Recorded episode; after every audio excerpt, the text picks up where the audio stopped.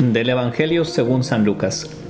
Un sábado Jesús iba atravesando unos sembrados y sus discípulos arrancaban espigas al pasar, las restregaban entre las manos y se comían los granos. Entonces unos fariseos les dijeron, ¿por qué hacen lo que está prohibido hacer en sábado? Jesús les respondió, ¿acaso no han leído lo que hizo David una vez que tenían hambre él y sus hombres? Entró en el templo y tomando los panes sagrados que solo los sacerdotes podían comer, comió de ellos y les dio también a sus hombres. Y añadió, el Hijo del Hombre también es dueño del sábado. Ahora que eh, leía este Evangelio, mm, me daba cuenta de que en realidad son muchos los pasajes donde Jesús habla del sábado, hace curaciones en sábado, algún día resucita en sábado y en esta ocasión también justifica a sus discípulos por estar supuestamente trabajando en sábado. Y era algo que a los fariseos eh, les molestaba mucho porque porque como judíos pues no deberían trabajar en sábado. Y creo que el modo común de afrontar este evangelio es pues hablar por un lado de la parte del corazón y de cómo pues tienes que, hacer el bien y no necesariamente si hay una regla que te impida hacerlo pues eh, tú lo tienes que dejar de hacer.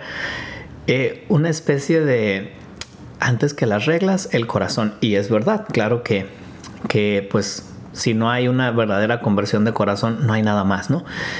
Y por otro lado pues está esa visión también de pues de, darle importancia justamente a, a, estas normas que tienen un espíritu detrás y en realidad lo que es importante pues es el espíritu de la norma y no tanto la norma, ¿no? Que es lo que Jesús en este evangelio hace ver.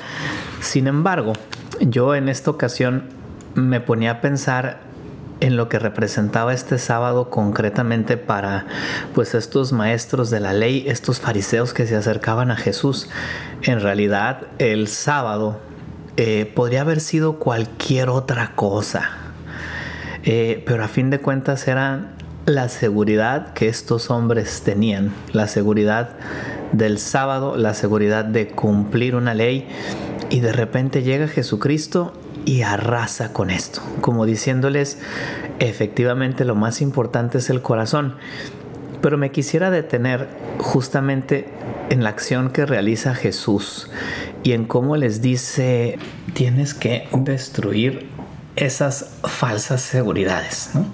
A fin de cuentas está esta falsa seguridad de, de guardar el sábado, porque fue el día que Yahvé descansó pero en realidad este, se esconde quizá detrás un miedo, una forma de ver la vida y toda una concepción de, vivir la revelación de Dios, ¿no? Toda, toda una manera, un estilo de vivir.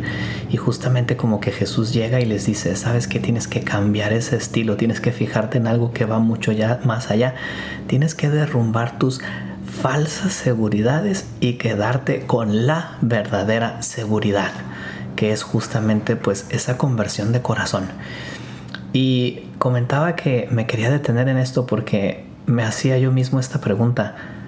¿Cuáles son mis seguridades? ¿Cuáles son aquellas cosas que quizá Jesús quiere llegar a mi vida y destruirlas porque son falsas y porque quiere apegarte a Él?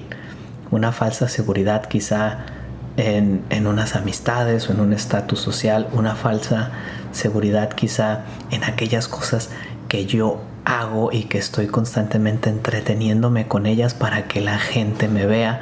Una falsa seguridad quizá en, tradiciones, en, modos de ser. Eh, incluso puede ser una especie de falsa seguridad en mi orgullo con respecto a todas otras personas. Eh, en fin, yo creo que cada uno de nosotros tendría que meterse a su alma y pensar cuáles son aquellos muros o aquellas seguridades que Jesucristo quiere quitar, en las que Jesucristo nos dice, oye, abre tu corazón, oye, despréndete de esto, para que me puedas descubrir a mí. Creo yo que, que Jesús nos invita a cuestionarnos, a de alguna forma hacernos esta pregunta, ¿cuál es tu sábado?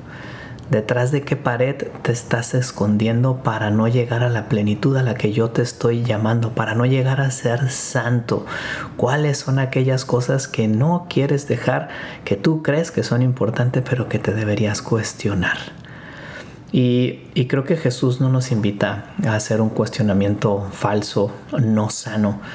Más bien eh, nos invita, yo creo que a hacer ese desprendimiento del que habla San Ignacio de Loyola en los ejercicios, a desprendernos de todas aquellas cosas que no nos lleven a Dios, a desprendernos de aquellas cosas que son obstáculos para nuestra vida de gracia, para la vivencia de las virtudes, para llevar una vida más santa, para llevar una vida de oración.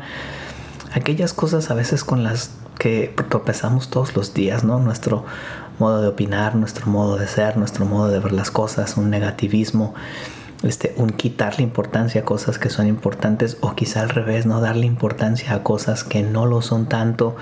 Eh, Jesús, en fin, nos llama a derribar nuestros sábados, a derribar nuestros muros y a que tengamos un corazón abierto que sepa descubrir la verdad de las cosas. Creo que Jesús nos invita a esto y, y pidámosle a Jesús esa gracia, porque a fin de cuentas si no podemos hacerlo nosotros mismos, eh, lo podemos hacer con la gracia de Dios y Él va a estar ahí para asistirnos y para ayudarnos. Así que, pues que el propósito de hoy sea pensar en cuáles son los sábados que debería de quitar de mi vida y después en poner los medios para hacerlo.